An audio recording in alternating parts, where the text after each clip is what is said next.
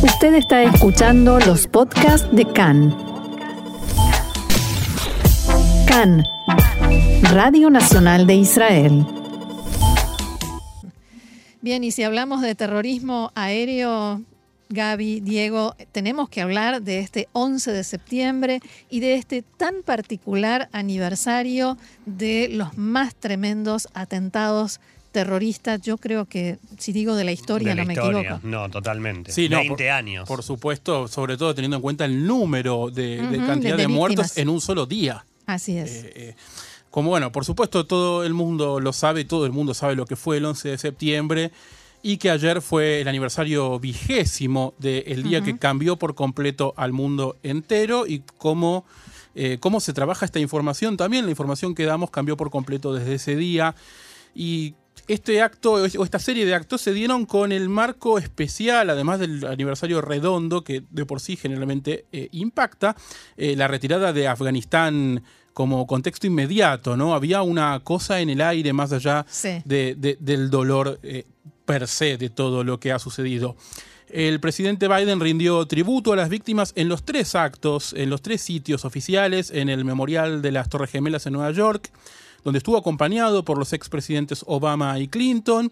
También viajó eh, al- con avión, por supuesto, al Pentágono y a Yanksville, en Pensilvania, el lugar donde cayó el vuelo 93, el cuarto de los aviones secuestrados por miembros de Al- Al-Qaeda en aquella mañana de septiembre. Los actos tuvieron, por supuesto, momentos de silencio durante los horarios exactos en que cayeron los aviones y los momentos en los que cayeron las torres. Se leyeron los casi 3.000 nombres de las víctimas, 2.977 para ser precisos. Biden no realizó ningún discurso, que es lo habitual. Un presidente generalmente no hace discursos en el día del 11 de septiembre. Sí lo hicieron la vicepresidenta Kamala Harris y el expresidente George W. Bush durante el acto de Yanksville. Había cierta expectativa por el discurso de Bush, por haber sido él mismo el presidente durante el momento de los ataques y durante los siete años Esa, esa posteriores. imagen de Bush leyéndole un cuento a unos niños y que de pronto tiene que interrumpir por la peor noticia de, de la historia de la humanidad. Y que se quedó varios minutos y eso fue muy cuestionado sí, también. Eso fue un es. tema en sí mismo. Sí. Eh, es poco frecuente que un expresidente dé discursos públicos, ¿no? Generalmente los expresidentes que ya no pueden volver a la vida política porque no pueden ejercer nuevamente, se retiran y rara vez dan su opinión sobre ningún tema eh, político, pero dio un discurso bastante, bastante eh, notable Bush y un par de fragmentos voy a rescatar. Dijo George W. Bush, hemos visto una creciente evidencia de que los peligros para nuestro país pueden provenir no solo por las fronteras, sino también de la violencia que se acumula en el interior. Hay algunas coincidencias culturales entre los extremistas violentos extranjeros y los extremistas violentos locales. Son hijos del, miri- del mismo espíritu perverso y es nuestro deber permanente enfrentarlos. Por supuesto, es una referencia, diría elegante, pero no, no poco sutil, de todas maneras, a lo que sucedió el 6 de enero de este año, cuando partidarios de Donald Trump intentaron tomar el Capitolio para evitar que en un acto administrativo formal se consagre a Biden como nuevo presidente. No muy casualmente, Bush dijo esto en el lugar donde los propios pasajeros del vuelo 93 hicieron caer el vuelo tras enfrentarse con los terroristas que lo habían secuestrado para evitar que este avión impacte contra el gran símbolo de la democracia norteamericana, que es el Congreso, el Capitolio. Así es. Y esto no es tan, tan recordado como lo demás. Claro. O quizás es una sensación mía. Ahora, eh, a propósito de expresidentes, el gran ausente Sí, fue... el elefante en la habitación, se suele decir en inglés, ¿no? Cuando se Ah, nota bueno. algo mucho.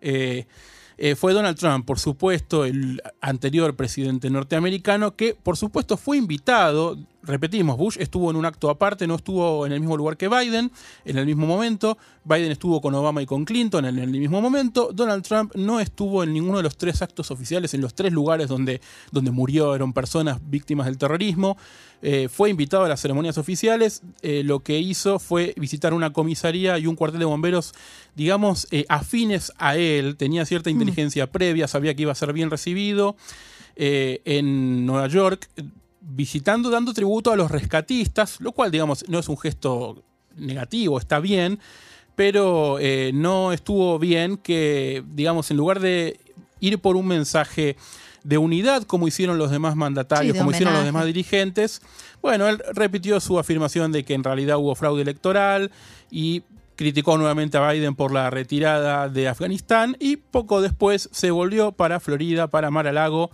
donde fue comentarista en una pelea de boxeo esa misma noche. Sí, que le pagaron eh, bastante bien por eso. Alguien recordaba, en realidad en los medios israelíes se recordó en varios lugares que después de los atentados, eh, después del atentado a las Torres Gemelas, Trump dijo, ahora yo tengo el edificio más alto de Manhattan. Sí, la verdad realmente de, muy buen gusto. Sí. Bueno, ahora cambiemos, eh, sigamos en el mismo tema, Diego, si te parece, pero hablemos de algo que sucedió que tiene que ver con una orden ejecutiva del presidente Biden al FBI. Sí, eh, siguiendo la orden ejecutiva del presidente Biden, el FBI ayer publicó el primer documento desclasificado relacionado con la investigación de los ataques y las acusaciones de apoyo por parte del gobierno saudita a los terroristas, que digamos es algo geopolíticamente hablando bastante sensible. Eh, los familiares de las víctimas habían presionado bastante a Biden para que publicara estos documentos, Biden se había comprometido finalmente el documento que trascendió hasta ahora de 16 páginas, parcialmente censurado, con partes tachadas, describe los contactos entre secuestradores y ciudadanos sauditas que estaban en Estados Unidos, pero no hay evidencia todavía de que el gobierno de Arabia Saudita haya participado o haya sido cómplice de los ataques. Casi que le dijeron, si no desclasifica esto, mejor no venga. Sí, literalmente es lo que le dijeron. Bien, ahora volvió a aparecer Ayman al-Zawahiri. Sí, tras bastantes meses y si no años de rumores de que estaba muerto Ayman al-Zawahiri, líder de Al-Qaeda, difundió un video, aunque publicado ayer, 11 de septiembre, aunque hay razones para pensar que no es del 11 ni del 10 mm. ni del 9 de septiembre.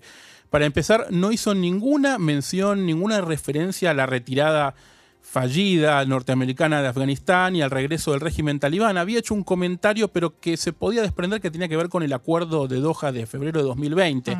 Digamos que si tenía algo para, para festejar era eso y en el video no lo hizo. Sí hay un comentario que llama la atención sobre, de Al-Zawahiri sobre la judaización de Jerusalén y sobre un ataque a una base militar rusa en Siria que fue, fue hecho por un grupo afiliado a Al-Qaeda el primero de enero de este año, por lo cual tal vez el video sea efectivamente de principio de año. Es decir, eh, una reaparición parcial al Zahwiri, no, no, no necesariamente actual. Eh, cabe destacar de todas maneras que Al Qaeda no está hoy entre las mayores amenazas para Estados Unidos y para Occidente en general, y que de hecho el evento de ayer llamó la atención que fue el primer acto aniversario de alto perfil mayor perfil que, este vigésimo aniversario creo que no hubo todavía, eh, no se elevó el sistema de alerta de seguridad para territorio norteamericano. Generalmente sucede y ayer no, no sucedió, por lo cual no, hubo, no había temor de ningún tipo, de ningún tipo de acto terrorista. ¿Y qué pasó en Afganistán? ¿Cómo se señaló esta fecha? Bueno, en Kabul los talibán aprovecharon la fecha para hacer un acto, un gesto, izaron por primera vez la bandera del Emirato de Afganistán sobre el Palacio Presidencial. Fue liderado este acto por el primer ministro interino, Mohammad Hassan Ahund, y marcó de alguna manera el inicio oficial de, este nuevo gobierno. Eh, luego de que la semana pasada se eh, conformara el gabinete del gobierno interino talibán. Sí, ya vamos a hablar de eso en otro momento. Seguramente. Y por último, Diego, me gustaría preguntarte por las reacciones y las manifestaciones de solidaridad en Israel. Por supuesto, las reacciones en Israel fueron eh, masivas, digamos, en Israel se vive bastante de cerca, muy de cerca y casi como propio el 11 de septiembre de 2001, pero nos quedamos con las dos, digamos, principales desde lo diplomático, la del canciller Yair Lapid, que envió un mensaje vía Twitter y escribió, un ataque contra ustedes es un ataque contra nosotros, ustedes son nuestros amigos y aliados más cercanos e importantes, aquellos que dañan a nuestros amigos nos dañan a nosotros. También el presidente Herzog eh, realizó un mensaje bastante largo, una carta muy, muy eh, sentida, y dijo, recuerdo haber visto las noticias horrorizado. Eh, viniendo de un país donde durante los últimos años autobuses, cafés, restaurantes habían sido volados por terroristas suicidas con una ideología asesina, cobrando la vida de tantos israelíes, las escenas parecían familiares, familiares, pero la escala y la magnitud no tenían precedentes. Permaneceremos para siempre con Estados Unidos, nuestro mayor aliado.